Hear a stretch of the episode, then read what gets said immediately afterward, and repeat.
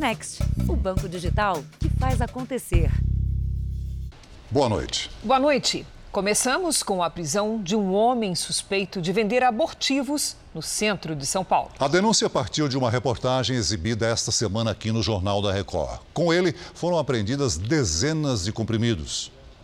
Cizenando Biraldi, de 62 anos, foi preso em flagrante com mais de 300 comprimidos do remédio Citotec numa loja no centro de São Paulo e usava essa loja para vender esse, esse, medicamento, esse Citotec. É uma pequena lojinha onde ele vende esses produtos naturais, esses chás, né? bem, bem pequenininha essa loja. E os Citotecs foram encontrados bem escondidos, estavam na sanca do, do, do, do da lojinha. Além dos comprimidos do medicamento usado como abortivo, a polícia encontrou atestados médicos falsos e carimbos. A investigação da polícia foi motivada por uma reportagem exclusiva do Jornal da Record que mostrou a venda clandestina do medicamento que não é aprovado pela Anvisa. O comércio clandestino de abortivos, como o Citotec, acontece nas redes sociais e nas ruas de São Paulo. E é feito por pessoas sem nenhuma especialidade, que repassam as orientações. E qual o nome disso? Citotec. Ah, tá. Tá, tá bom? manda mensagem para ela ajudar a menina, tá bom? Tá. Ela, ela ensina tudo, para não fazer errado. É, ela toma dois em jejum e você tem que aplicar um chazinho, chazinho morno. Há risco de, de rompimento né, do colo uterino é, e provocar é, hemorragia e, e, até a morte. Então, em razão disso, o uso dele é bem controlado. O uso fora do hospital e não prescrito por ginecologista ou obstetra, é, em si já, já aumenta o risco desses danos. Cada comprimido de Cetotec é vendido a 120 reais. A maior parte da droga chega do Paraguai, por rodovias em pequenas quantidades, o que dificulta o trabalho de fiscalização. O homem que vendia medicamentos ilegais já foi preso duas vezes pelo mesmo crime. Na primeira, em 2014, ele cumpriu pena de um ano e oito meses. Depois de solto, voltou a vender abortivos e foi pego novamente em 2017, mas não chegou a ser denunciado. Dessa vez, a terceira, o juiz converteu o flagrante em prisão preventiva. Segundo o delegado, as investigações continuam. Acreditamos que haja outros pontos de venda, né? Estamos investigando se outras pessoas também estão, estão, estão vendendo esse tipo de medicamento aqui na área central. Veja agora outros destaques do dia. Tribunal Superior Eleitoral rejeita a cassação de chapa Bolsonaro-Mourão por falta de provas. E caça mandato de deputado por divulgar notícia falsa sobre as urnas eletrônicas. Votação de projeto que vai permitir pagar Auxílio Brasil é adiada. Rio de Janeiro tem primeiro dia de uso opcional de máscaras em ambientes abertos. Exclusivo. Jovem envolvida na morte dos pais e do irmão fala pela primeira vez. E na série especial, o descaso com a rodovia federal que causa prejuízos aos produtores do Tocantins e do Maranhão.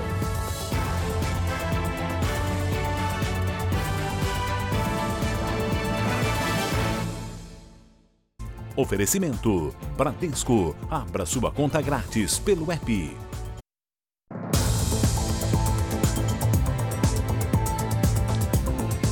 Exclusivo. O Jornal da Record teve acesso a conversas entre o ex-vereador doutor Jairinho e a mãe do menino Henri Borel. As mensagens foram trocadas dias após a morte do garoto e revelam que o casal contratou uma equipe para tentar conter a repercussão do caso. Eles queriam sensibilizar a opinião pública e estavam dispostos a pagar por isso. Esse foi o valor que uma empresa de gestão de crise, contratada pelo ex-parlamentar Jairinho, cobrou para mudar a imagem do casal após a repercussão da morte de Henri Borel, de quatro anos. O pacote incluiu oito profissionais que prometeram ajudar a lidar com a situação. O acordo foi fechado por menos, 28 mil reais. A empresa criou uma página em uma rede social usando o nome de Henri. Os assessores pediram para Monique enviar fotos com o filho e contar sobre os passeios que fez com a criança, numa tentativa de dar credibilidade ao trabalho. Na época, o conteúdo não agradou o ex-parlamentar. Jairinho considerou que o tom da página na internet estava muito defensivo. A mensagem deveria ser que ele e Monique também estavam em busca de justiça. Porque a gente está se defendendo, essa página também é justiça por Henri, entendeu? É desse jeito. Tem que entrar com a cabeça das pessoas. A gente está em busca de justiça também. Essa tem que ser a tônica. Não pode ficar em posição de defesa. A contratação da empresa de gestão de crise ocorreu em 31 de março, 23 dias após a morte do menino. No entanto, a construção da imagem de um casal que vivia em perfeita harmonia começou bem antes, pouco depois do enterro de Henri. E o Jornal da Record teve acesso a conversas entre Jairinho e Monique que mostram os bastidores desse plano. As mensagens revelaram um marido que tenta convencer Monique a não se afastar. Mas a união parece desmoronar quando Monique diz que recebeu o laudo do ML. Jairinho não reage. 48 horas depois, a mãe de Henri disse que iria procurar outro advogado, porque os profissionais já contratados só defenderiam o ex-vereador. Jairinho resiste. Nesta quinta-feira, os advogados de Jairinho pediram o adiamento do julgamento de mais um pedido de habeas corpus. O casal está preso e responde por homicídio duplamente qualificado, tortura, fraude processual e coação de testemunhas algo aconteceu naquele apartamento do dia 7 para o dia 8, que resultou é, nessa, nessa morte brutal. Os dois estavam no cenário do, do, delito. Então, algo precisa ser esclarecido e, até o momento, nenhum é, ali, é, de fato, relatou a verdade. Moradores do estado do Rio de Janeiro já podem andar sem máscaras pelas ruas da capital, desde que sem aglomeração. A medida passou a valer hoje. A obrigatoriedade da máscara caiu por terra em ambientes ao ar livre no Rio de Janeiro. Agora, o uso da proteção depende de cada um. Vou continuar usando até que realmente não tenha o menor risco. Já está na hora a gente, né, tirar um pouco e respirar no ar livre, né? Acabei de pegar um ônibus agora, estava de máscara. Não estando aglomerado, para mim, tudo bem.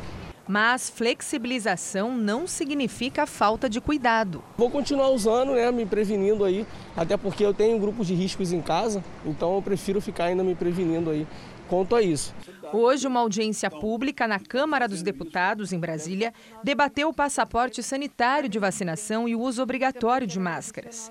Representantes da área da saúde alertaram que as infecções virais, como a Covid, se manifestam em ciclos e não há como abrir mão dos cuidados. Desde junho do ano passado, o uso da máscara em espaços públicos como esse foi obrigatório em todo o estado. A resolução para andar sem a proteção nas ruas do Rio levou em conta a redução do número de casos de Covid-19 e o avanço da vacinação. Pela regulamentação, a medida vale para os municípios com 75% do público-alvo com imunização completa ou com 65% da população total vacinada. O mapa epidemiológico deve estar com risco moderado, baixo ou muito baixo. A máscara continua obrigatória nos ambientes fechados. Segundo especialistas, o acessório poderá se tornar de vez um hábito do brasileiro. Eu queria muito que, a gente, que o Brasil migrasse para o comportamento do, do, do, Sudeste Asiático, onde você, com frequência, mesmo antes da, da pandemia, você via no metrô pessoas utilizando máscara. Não utiliza máscara com medo, ela utiliza máscara em respeito a você porque provavelmente já tem sinais e sintomas respiratórios não quer que ninguém se infecte a partir dela. Vamos aos números de hoje da pandemia. Segundo o Ministério da Saúde, o país tem 21.781.436 casos de Covid-19. São 607.068 mortos. Foram 389 registros de mortes nas últimas 24 horas. Também entre ontem e hoje, 14.028 pessoas se recuperaram. No total, já são 20 milhões 979 mil 324 pacientes curados e 195.044 seguem em acompanhamento. A inflação está tirando a comida do prato dos brasileiros. Na cidade mais rica do país, pessoas dependem de doações de alimentos para sobreviver. Todos os dias, uma longa fila é a esperança de centenas de famílias. Uma fila que chega ansiosa. É gente com fome, famílias inteiras, crianças, aposentados, desempregados. Desde outubro do ano passado, os comerciantes da maior central de abastecimento da América Latina, a CEAGESP, doam alimentos, frutas, verduras para quem não consegue mais pagar pelo básico. São 5 mil famílias cadastradas. Uma vez por semana, 600 são chamadas para receber produtos da cesta básica, além de 10 quilos de frutas, verduras e legumes. Por tantas vezes, tudo que a aposentada Iracema tem para comer. Ela e a família inteira. Estou levando quiabo, um pouco de giló, feijão, arroz. Não tá pesado demais? Não tá. Esse é o peso bom, né? É o peso bom.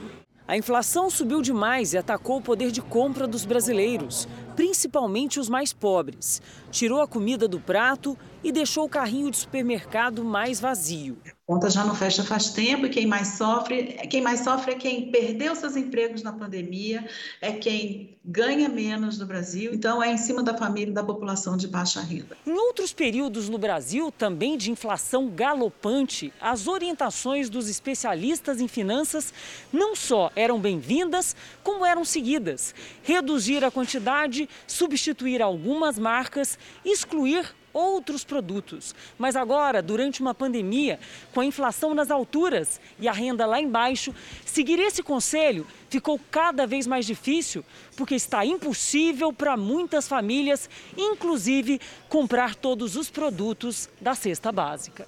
Entre janeiro e setembro desse ano, o pacote de açúcar, por exemplo, passou de 14 reais para quase 19 o de café de 7,59 para mais de 10. Às vezes assusta o preço? Muito, muito. Eu ando muito assustada com os preços. A carne de segunda virou artigo de luxo, com aumento médio de quase 14%. É, tem que estar tá o tempo todo olhando o preço, né? Sim, com certeza. Que tipo de carne vocês costumavam comprar antes? Ah, coxão mole, a contrafilé, alcatra, né? E agora? Agora não. Agora é frango. E o que dizer do frango? Alternativa à carne vermelha, que subiu incríveis 33% só esse ano. Está muito caro tudo. Esses aumentos foram causados por problemas climáticos, pela desvalorização do real e as consequências da pandemia, que abalou a oferta de produtos e serviços no mundo todo. Só que no Brasil, o processo foi especialmente cruel com os mais pobres. Não tem crescimento, não tem, não tem geração de emprego, não tem nenhuma política de inclusão e isso tudo impacta então do lado da renda. Para quem não tem o que comer, cada dia é uma batalha. Ajuda muito isso aqui? Ajuda bastante. No noticiário internacional, a morte de uma diretora de fotografia com um tiro disparado pelo ator Alec Baldwin é tratada pela polícia americana como um crime e não como um acidente. Ainda não há informações sobre quem é investigado no caso. O policial responsável disse que é preciso ter cuidado ao usar a palavra acidente para descrever o que aconteceu. Segundo ele, ninguém está livre de acusações, nem o ator Alec Baldwin. Baldwin foi a quarta pessoa a tocar na arma no dia da morte da diretora de fotografia Halina Hutchins. As outras foram a armeira Hannah Gutierrez, o diretor assistente Dave Halls e ainda a auxiliar de produção Sarah Zachary, que tirou a arma do cofre. Em depoimento, Hannah Gutierrez disse que poucas pessoas conheciam a combinação do cofre onde as armas ficavam guardadas aqui no set de filmagem. O cinegrafista, que trabalhava na cena, também prestou esclarecimentos e disse que o momento do disparo não foi registrado nem em vídeo nem em áudio. Para os policiais, a base da investigação é descobrir como uma munição real entrou no set de filmagem sem nenhum dos responsáveis perceber. Ireland Baldwin, a filha mais velha do ator, revelou que vem sofrendo ameaças desde a morte da diretora de fotografia. Já o ator postou em uma rede social reportagens afirmando que ele não sabia que a arma estava carregada. Veja a seguir: se a proposta dos precatórios não for votada na semana que vem, Auxílio Brasil fica para 2022. E na série especial, a estrada que desafia os motoristas, principalmente em dias de chuva.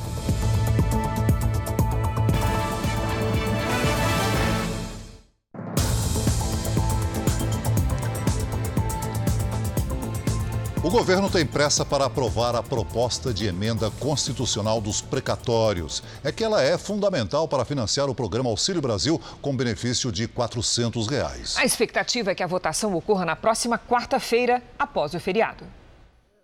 A mobilização é grande.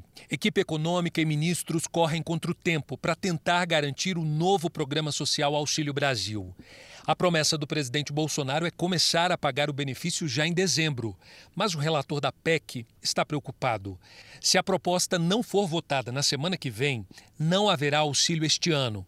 Isso porque o Ministério da Cidadania precisaria ainda de 45 dias após a aprovação para elaborar a folha de pagamentos. Estamos trabalhando é, com de forma assertiva para a aprovação dessa PEC e eu tenho muita esperança e confiança que o Congresso Nacional é, some esforços para atender esses brasileiros mais necessitados. É por essas 17 milhões de famílias, é pelo reparcelamento das dívidas previdenciárias dos municípios, é por um Brasil mais justo socialmente que o Congresso Nacional irá aprovar essa PEC para que consigamos dar esse grande passo para o cuidado com as famílias mais carentes. O líder do governo na Câmara, deputado Ricardo Barros, convocou a base aliada para garantir a votação na semana que vem. Nós estamos mobilizando a base do governo para estar aqui presencialmente, que é uma exigência de um ato da mesa novo, no dia 3, quarta-feira.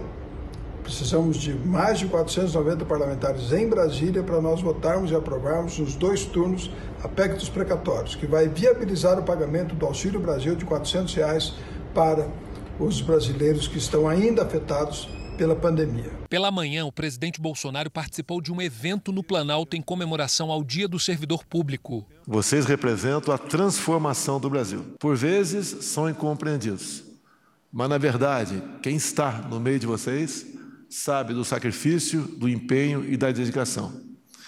Eu sou o servidor público temporário número um. Me sinto muito honrado com esse momento. O futuro do Brasil está em nossas mãos. À tarde, o presidente antecipou a live, que faz toda quinta-feira à noite. Voltou a falar sobre o preço dos combustíveis e que a Petrobras só faz o que a legislação estabelece. O presidente Jair Bolsonaro e os ministros da Economia, Paulo Guedes, e das Relações Exteriores, Carlos França, estão a caminho da Itália, onde participam da reunião da cúpula do G20 em Roma. Os líderes globais vão tratar de temas como a pandemia e a situação climática. Após a participação no fórum do G20, o presidente Bolsonaro será homenageado com o título de cidadão honorário. O retorno da comitiva brasileira está previsto para o dia 3 de novembro. O Tribunal Superior Eleitoral rejeitou por sete votos a zero duas ações que pediam a cassação da chapa que elegeu o presidente Bolsonaro e o vice-presidente Hamilton Mourão por suposto mau uso das redes sociais nas últimas eleições. O tribunal também decidiu que o disparo de notícias falsas em massa pelas redes sociais durante as eleições será considerado abuso de poder econômico daqui para frente.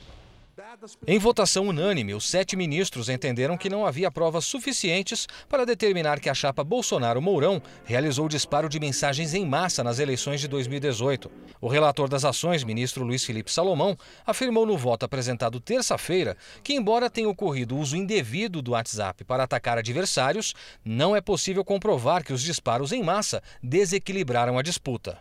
O julgamento foi concluído hoje. O TSE também definiu que o uso de aplicativos de mensagens instantâneas para realizar disparos em massa, principalmente com fake news, diretamente por um candidato ou para beneficiá-lo, será considerado abuso do poder econômico e uso indevido dos meios de comunicação social nas eleições do ano que vem. O ministro Alexandre de Moraes, que presidirá o tribunal durante o processo eleitoral de 2022, afirmou que vai mandar prender quem descumprir a lei. Justiça eleitoral não é tola. Nós podemos absolver aqui, por falta de provas, mas nós sabemos o que ocorreu. O mais importante é deixar um recado muito claro dessa justiça eleitoral de que agora a justiça eleitoral não será pega, a justiça como um todo, não só a justiça eleitoral, não será pega de surpresa, porque o Brasil foi pego de surpresa em 2018 por essas milícias digitais. Se houver repetição do que foi feito em 2018, o registro será cassado. E as pessoas que se fizerem irão para a cadeia por atentar contra as eleições e contra a democracia no Brasil. O presidente do tribunal, ministro Luiz Roberto Barroso, cobrou a atuação das mídias sociais para evitar a prática de crimes por meio da internet. Precisamos de legislação, precisamos de atuação judicial e precisamos da atuação voluntária das próprias mídias sociais para que elas sejam um espaço construtivo e não um espaço destrutivo. Em outro processo julgado hoje, o TSE cassou o mandato do deputado estadual do PSL no Paraná, Fernando Francischini, por propagação de informações falsas sobre a segurança das urnas eletrônicas e o sistema de votação nas eleições de 2018. Foi a primeira cassação motivada por fake news da história da justiça eleitoral no Brasil. Francischini diz que vai recorrer. O Ministério da Cidadania informou que o Auxílio Brasil, substituto do Bolsa Família, começará a ser pago em 17 de novembro. Segundo a pasta, no primeiro mês do programa, o governo federal não vai repassar o valor de 400 reais a todas as famílias atendidas. O valor médio será de 226 reais.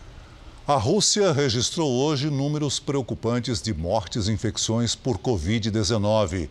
Segundo dados oficiais, 1.159 pessoas morreram. Outras 40 mil foram infectadas nas últimas 24 horas.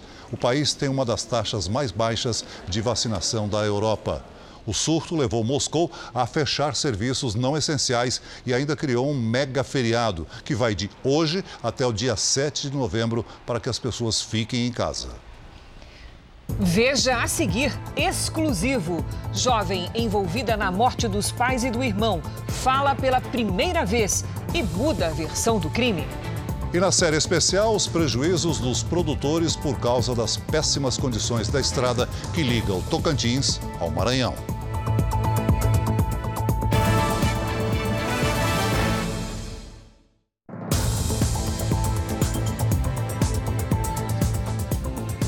Exclusivo.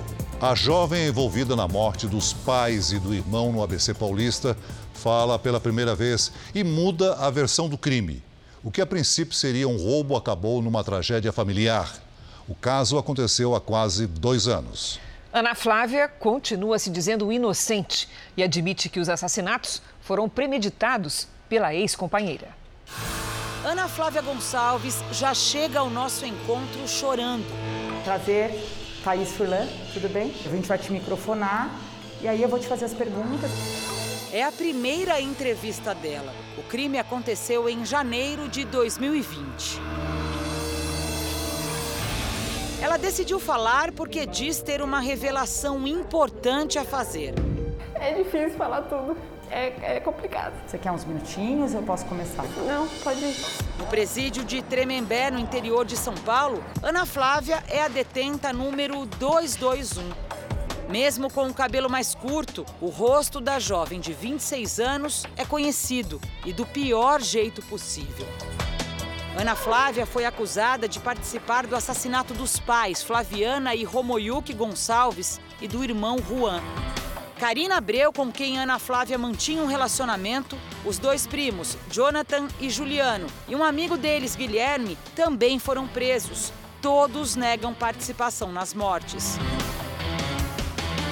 o que de fato aconteceu naquela noite. A Karina tinha, desde um bom tempo atrás, tinha falado de uma simulação de assalto. E desde o momento, desde o primeiro momento eu falei que não, porque era minha família.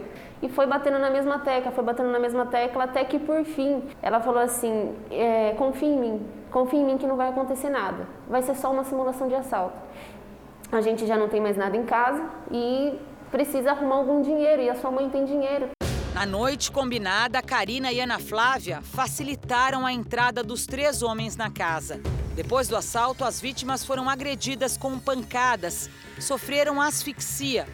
Os corpos foram carbonizados com o carro da família. Para a polícia, a morte foi premeditada. Ana Flávia e Karina sempre negaram. Disseram que o combinado era o roubo, mas que os jovens decidiram matar toda a família. Agora, pela primeira vez, Ana Flávia muda a versão. Acredito que ela fez isso tudo planejado. Que ela planejou tudo sim. Com a ajuda dos meninos? Com a ajuda deles. A Karina e a Ana Flávia romperam um relacionamento aqui na penitenciária um ano depois da prisão.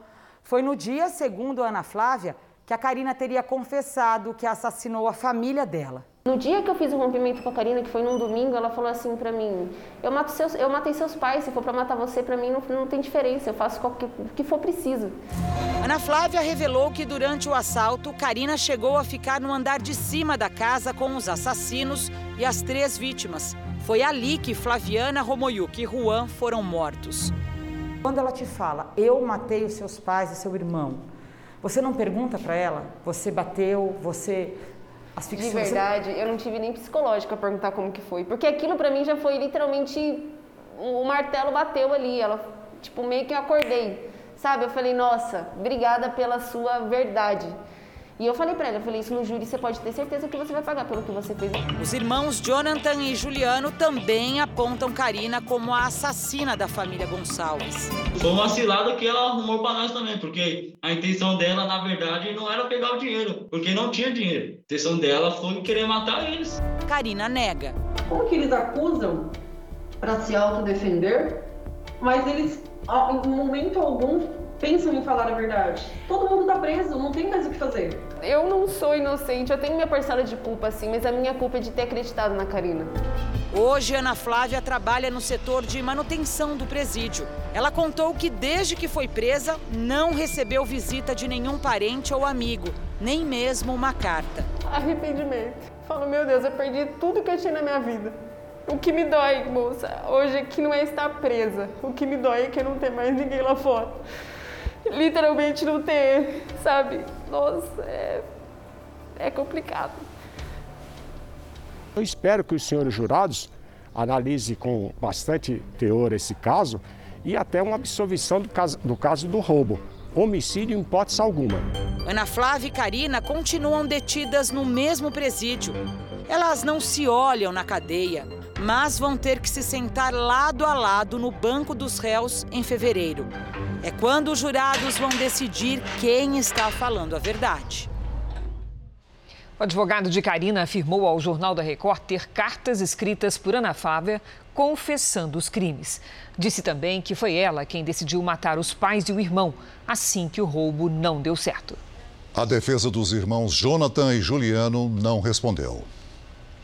Em São Paulo, serviços essenciais que salvam vidas são alvo de constantes trotes. Na maioria das vezes, são adultos que ligam com informações falsas.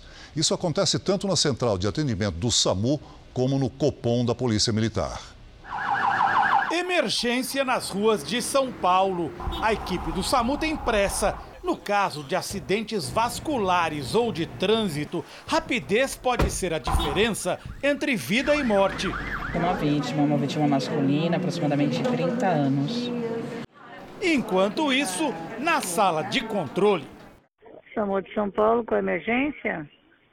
Alô, tô ligando pra saber como você só que na cidade de São Paulo, os atendentes do SAMU recebem cerca de 100 trotes por dia. Alguns números de origem das ligações são tão conhecidos que os autores dos trotes são chamados na central de atendimento de clientes. SAMU de São Paulo, com a emergência? Quero dinheiro. Trote.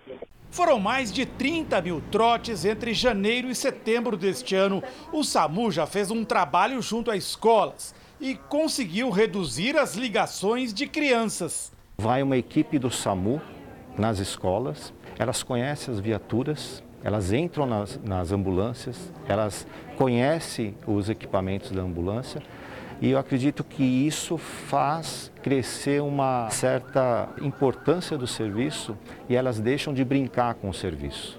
Hoje, dois de cada três trotes no SAMU são de adultos. No Centro de Operações da Polícia Militar, o problema é mais grave. 7% de todas as chamadas são trotes, mais de 2 mil por dia.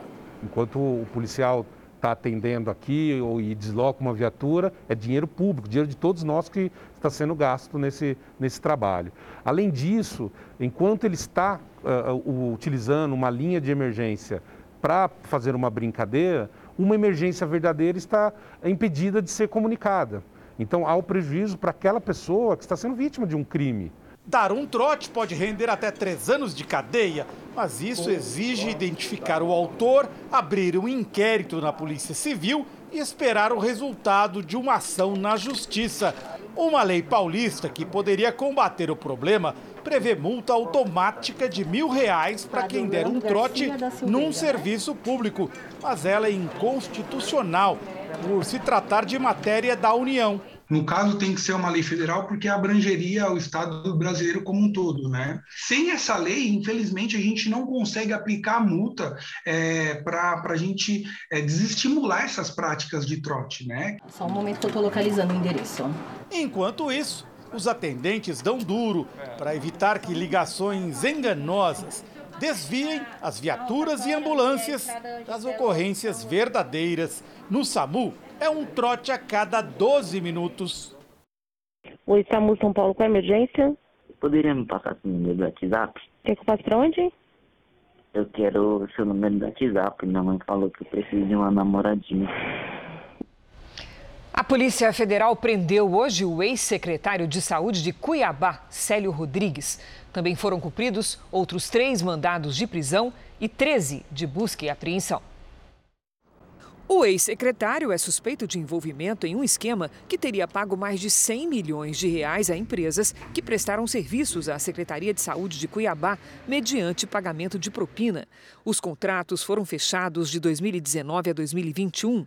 O atual prefeito Emanuel Pinheiro, suspeito de contratações ilegais, já havia sido afastado por 90 dias.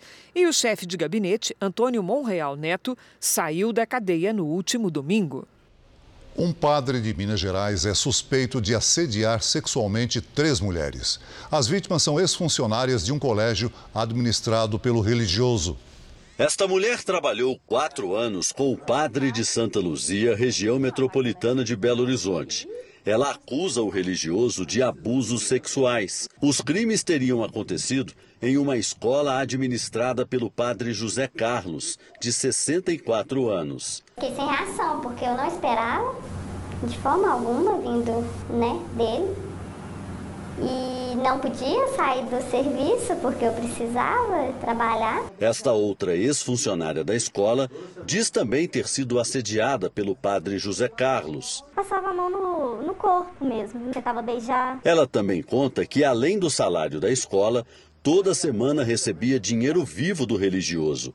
Os valores variavam de 300 a 700 reais. No ato dessa ajuda, ele abusava de mim, das outras meninas, começou com palavras. E aí depois ele começou o abuso de passar a mão e aquela coisa toda. Três vítimas já procuraram a delegacia da mulher para denunciar o padre. Todas contam a mesma versão. Os abusos aconteciam na escola, na sala do religioso, quando ele ficava sozinho com as funcionárias. Isso é gravíssimo, é hediondo. E se os fatos estão acontecendo ainda, nós esperamos que a Polícia Civil, que o Ministério Público e, sobretudo, que o Judiciário tome providências urgentes. Nem a direção da paróquia, nem o padre quiseram se manifestar.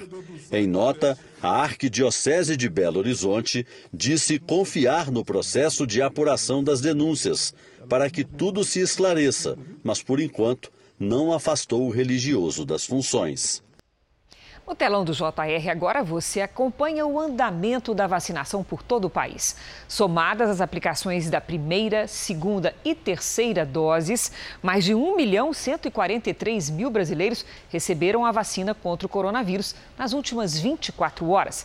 Hoje o Brasil tem mais de 154 milhões 208 mil vacinados com a primeira dose e 53% da população, ou seja, 114 milhões de pessoas, completaram a imunização.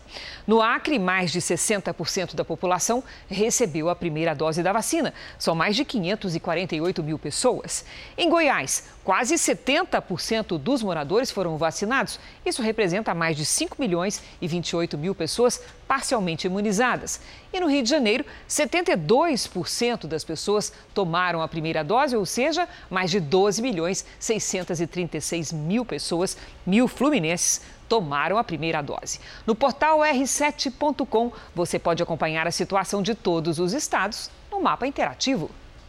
Os senadores que comandam a CPI da pandemia entregaram hoje o relatório final ao Tribunal de Contas da União e ao presidente do Supremo Tribunal Federal. E a Polícia Federal fez uma nova operação contra a Precisa Medicamentos. A nova operação da Polícia Federal na Precisa Medicamentos buscou documentos que comprovem o vínculo dela com o laboratório indiano Barabiotec e com o Ministério da Saúde. A Precisa chegou a fechar um contrato com o Ministério da Saúde de 1 bilhão e 600 milhões de reais, oferecendo 20 milhões de doses da vacina Covaxin. O contrato foi investigado pela CPI e foi cancelado sem pagamento de recursos. Em nota, a Precisa disse que toda a documentação referente à negociação com o Ministério da Saúde já foi disponibilizada. Hoje, a cúpula da CPI esteve no Tribunal de Contas da União para entregar pessoalmente à presidente Ana Reis uma cópia do relatório aprovado na última terça-feira. Em um dos trechos do relatório, a CPI pede justamente que o TCU investigue o contrato fechado entre a Precisa e o Ministério da Saúde. A gente tem certeza que o TCU vai continuar as investigações e a gente vai continuar mantendo contato e temos muitas informações para passar para eles e eles manterão para passar para o Senado Federal. Os senadores também estiveram na Procuradoria da República do Distrito Federal, na Procuradoria-Geral do Trabalho e no Supremo Tribunal Federal para entregar o relatório ao presidente do Supremo, Luiz Fux. Mas uma das agendas programadas teve de ser cancelada. Depois do presidente da Câmara ter feito duras críticas ao relatório da CPI, o presidente da comissão, Omar Aziz, decidiu apenas protocolar o documento e não mais entregar em mãos a Arthur Lira. Ontem, Lira disse que a CPI extrapolou seus poderes ao sugerir o indiciamento de deputados. O relatório pediu o indiciamento dos deputados Ricardo Barros, líder do governo na Câmara, Osmar Terra, Eduardo Bolsonaro, Carla Zambelli, Bia Kisses e Carlos Jordi. Nós convidamos você agora a ver uma notícia que está em destaque no portal R7. O Ministério da Justiça enviou à Petrobras e também à Transpetro uma notificação para que elas prestem esclarecimentos sobre o aumento no preço dos combustíveis. As empresas têm 10 dias para responder. Para ler esta e outras notícias, basta apontar a câmera do seu celular para o QR Code que aparece aí na tela da sua TV ou então acesse r7.com. O Supremo Tribunal Federal decidiu que o crime de injúria racial não prescreve como já acontece com o crime de racismo, ou seja, ele pode ser punido a qualquer tempo. A injúria racial se caracteriza pelo uso de palavras depreciativas referentes à raça ou cor com a intenção de ofender a honra da vítima. A Assembleia Legislativa de Santa Catarina aprovou um projeto que regulamenta o ensino domiciliar no estado. O chamado homeschooling tem quase 18 mil alunos no país. A proposta foi aprovada em duas votações no plenário da Assembleia Legislativa. Mais de 20 deputados estaduais foram favoráveis ao projeto, que estabelece regras para a educação de crianças em casa por pais ou tutores. A primeira garantia é o próprio interesse dos pais. A segunda garantia é que agora nós temos uma lei que vai regulamentar ah, essa prática e que vai permitir à Secretaria de Educação aplicar os testes, aferir conhecimento, aprendizado dessas crianças. O chamado homeschooling, sigla em inglês para ensino domiciliar, é uma modalidade em que as famílias escolhem educar os filhos fora da escola, ou seja, dentro de casa. Aqui no Brasil, Paraná e Distrito Federal têm regulamentação para o método. E segundo um levantamento da Associação Nacional de Ensino Domiciliar, o homeschooling tem quase 18 mil alunos no país. O projeto de lei estadual em Santa Catarina ainda depende da aprovação ou veto do governador Carlos Moisés.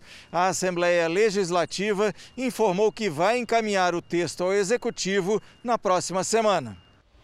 Para combater a fome, a Coreia do Norte pediu à população que coma menos. Vamos agora com a correspondente na Ásia, Silvia Kikuchi. Olá, Silvia. O regime já estipulou uma data para a situação se regularizar? Olá, Celso. De acordo com a agência estatal, o governo fala em pelo menos quatro anos de escassez de alimentos. Em 2025, os norte-coreanos devem reabrir as fronteiras com a China, fechada no ano passado por conta da pandemia. Pequim é o principal parceiro do regime. A Coreia do Norte, que sofre sanções internacionais, também teve uma safra de alimentos reduzida por conta das condições climáticas. Em 2019, o país já havia diminuído a quantidade de comida entregue à população, o que gerou muitas críticas, uma vez que o programa nuclear não foi afetado pela economia em baixa. Cris Celso. Obrigada, Silvia. Vamos com a previsão do tempo? Quinta-feira de temporais no Sudeste. Em 12 horas, algumas cidades dos estados de São Paulo e do Rio de Janeiro registraram toda a chuva que não veio em outubro. Hora de conversar com a Lidiane Sayuri. Boa noite, Lid. Vai continuar chovendo nessa sexta? Sim, Cris. Boa noite para você, Celso, para quem nos acompanha. Olha só, um corredor de nuvens carregadas atravessa o país. Onde a temperatura sobe mais, as nuvens são maiores e o risco de temporais também.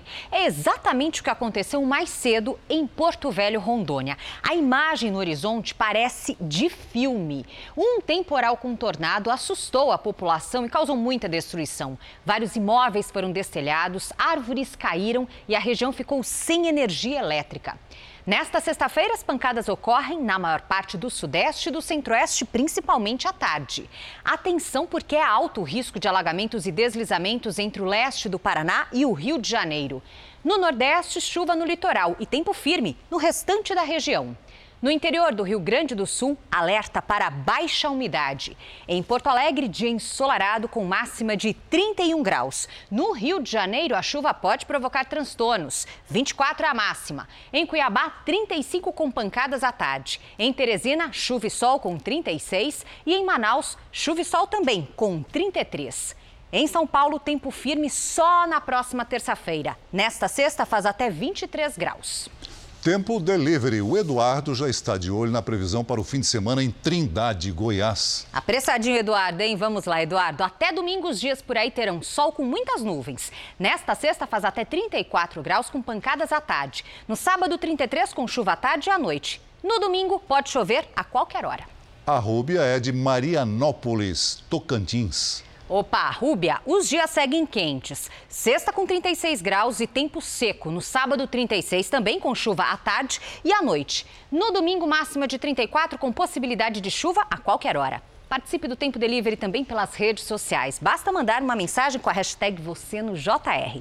Por hoje é só, gente. Até amanhã. Até amanhã. Obrigada, Lidy. A gigante de tecnologia Facebook mudou de nome e passará a se chamar Meta. A troca vem em meio à crise mais grave da história da companhia. Mudar de nome é uma iniciativa comum entre empresas que passam por desgaste de imagem. Uma série de denúncias de uma ex-funcionária e o vazamento de documentos sigilosos expuseram o Facebook como uma rede social que ajuda a propagar o discurso de ódio, principalmente entre países que não falam a língua inglesa. Um dos fundadores do partido de esquerda espanhol Podemos é investigado por supostamente receber dinheiro dos ditadores venezuelanos Hugo Chávez e Nicolás Maduro. O Ministério Público da Espanha encontrou indícios de que Juan Carlos Monedero fazia parte de um esquema de corrupção e arrecadação de recursos oferecidos pela ditadura chavista as autoridades descreveram o fluxo de dinheiro enviado para a Espanha nos anos de criação do partido político Podemos. A denúncia foi feita a um juiz espanhol por Hugo Carvajal, ex-general venezuelano que foi braço direito de Nicolás Maduro. Segundo Carvajal, partidos e políticos de esquerda na Europa e na América Latina foram financiados pela ditadura venezuelana, entre eles o ex-presidente Lula. A assessoria do ex-presidente Lula afirma que ele foi investigado por anos. Teve todos os seus sigilos quebrados e analisados e nenhum recurso irregular foi encontrado em suas contas, o que inclui esse tipo de acusação mentirosa sem base alguma. O agronegócio não é apenas plantar, mas também transportar o produto pelo interior do Brasil. No quarto capítulo da nossa série especial, os nossos repórteres percorrem um enorme trecho da BR-235 que atravessa o Tocantins para mostrar como um gargalo no transporte deixa vilarejos e agricultores isolados.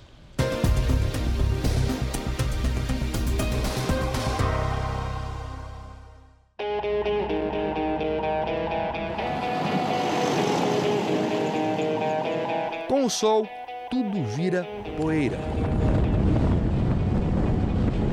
A chuva se transforma em lama.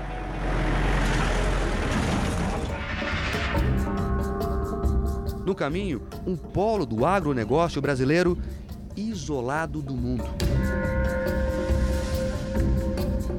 É como um carro caminhando com o freio de mão puxado.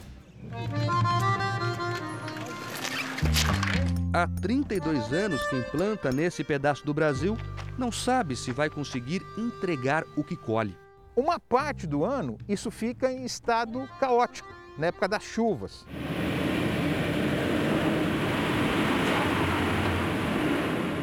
Parte dessa BR-235 de Pedro Afonso a Santa Filomena tem um trecho de aproximadamente 8, 10 quilômetros que é uma picada, não passa nada.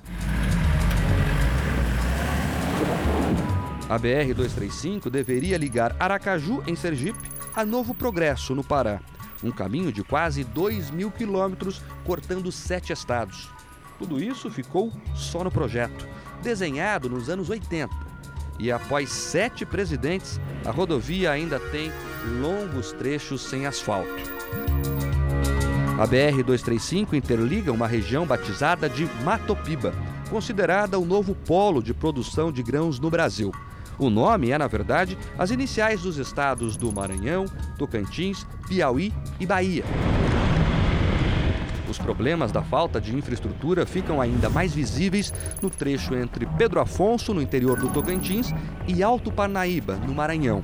Um trecho planejado de 270 quilômetros só tem 80 quilômetros abertos e sequer foram asfaltados. Placas informam o valor investido para a melhoria da rodovia. Todo ano tem uma placa nova. A gente está vendo ali 33, quase 34 milhões só para manutenção. Nossa equipe topou o desafio, quase uma aventura. Boa parte desse trecho deveria ajudar produtores a transportar a soja e o milho. Pelo caminho, a todo tempo, encontramos caminhões parados. Essa cena aqui é muito comum na BR-235 veículos encostados com problemas mecânicos. A suspensão desse caminhão aqui não resistiu. E aí, os motoristas ficam horas e horas isolados, aguardando socorro. É um dia de um dia de cansaço, né? Você sabe, você sabe que vai e não sabe que hora que volta.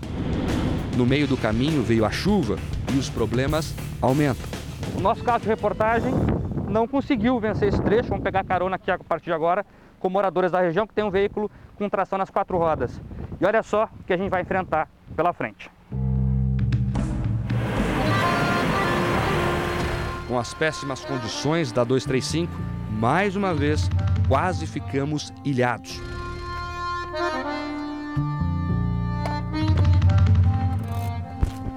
Olha só, você vê que é uma aventura mesmo, hein? Um trecho de poucos metros, todo esse sacrifício para subir.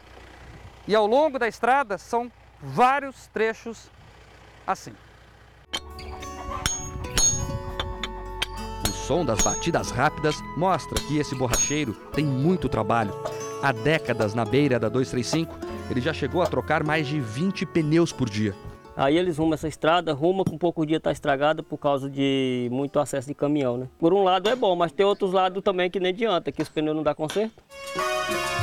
No meio desse trecho da BR tem até uma cerca de arame farpado. Como poucos carros passam por aqui em alguns meses do ano, os fazendeiros colocam barreiras para o gado não fugir pela estrada. E, mais à frente, a 80 quilômetros de Pedro Afonso, a estrada simplesmente termina no meio do caminho. A gente repensa o que fez no passado, né? Porque eu comprei essa fazenda acreditando na rodovia. Eu não tem acesso a caminhão. Você não consegue produzir soja nem milho, você não consegue ter acesso. A cooperativa agroindustrial do Tocantins fez as contas. Se apenas o trecho de cerca de 270 quilômetros entre o estado e o Maranhão for concluído, o Brasil poderá ganhar mais 250 hectares de área produtiva. E não é só o agronegócio que a BR-235 deixa pelo caminho, deixa também os estudantes que moram nessa casa. Na época das chuvas, o Cassiano, de 12 anos, e a Camila, de 8, ficam meses sem ir à escola. Ele quebrou, o, o, o pneu furou na estrada, aí teve que arrumar. Ainda bem que foi na, na, bem na entrada da escola. Corre o risco de uma hora ter um acidente, né? E a gente poder evitar é melhor, né? Toda a região sofre com a falta da estrada. Há 21 anos, Roberto espera por caminhoneiros que nunca chegaram.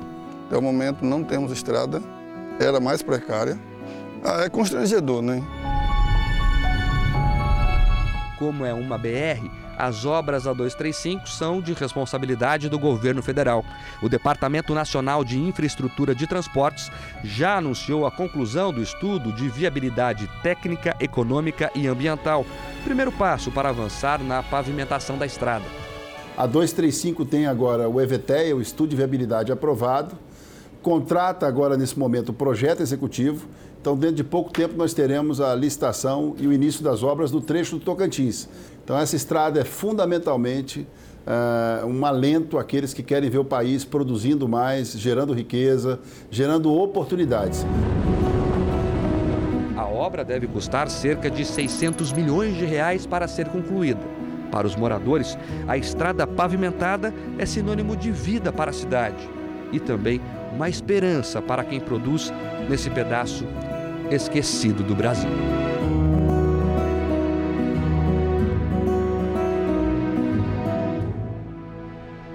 Departamento Nacional de Infraestrutura de Transportes, que é vinculado ao Ministério da Infraestrutura, informa que a pavimentação de rodovias está vinculada à responsabilidade, à disponibilidade de recursos.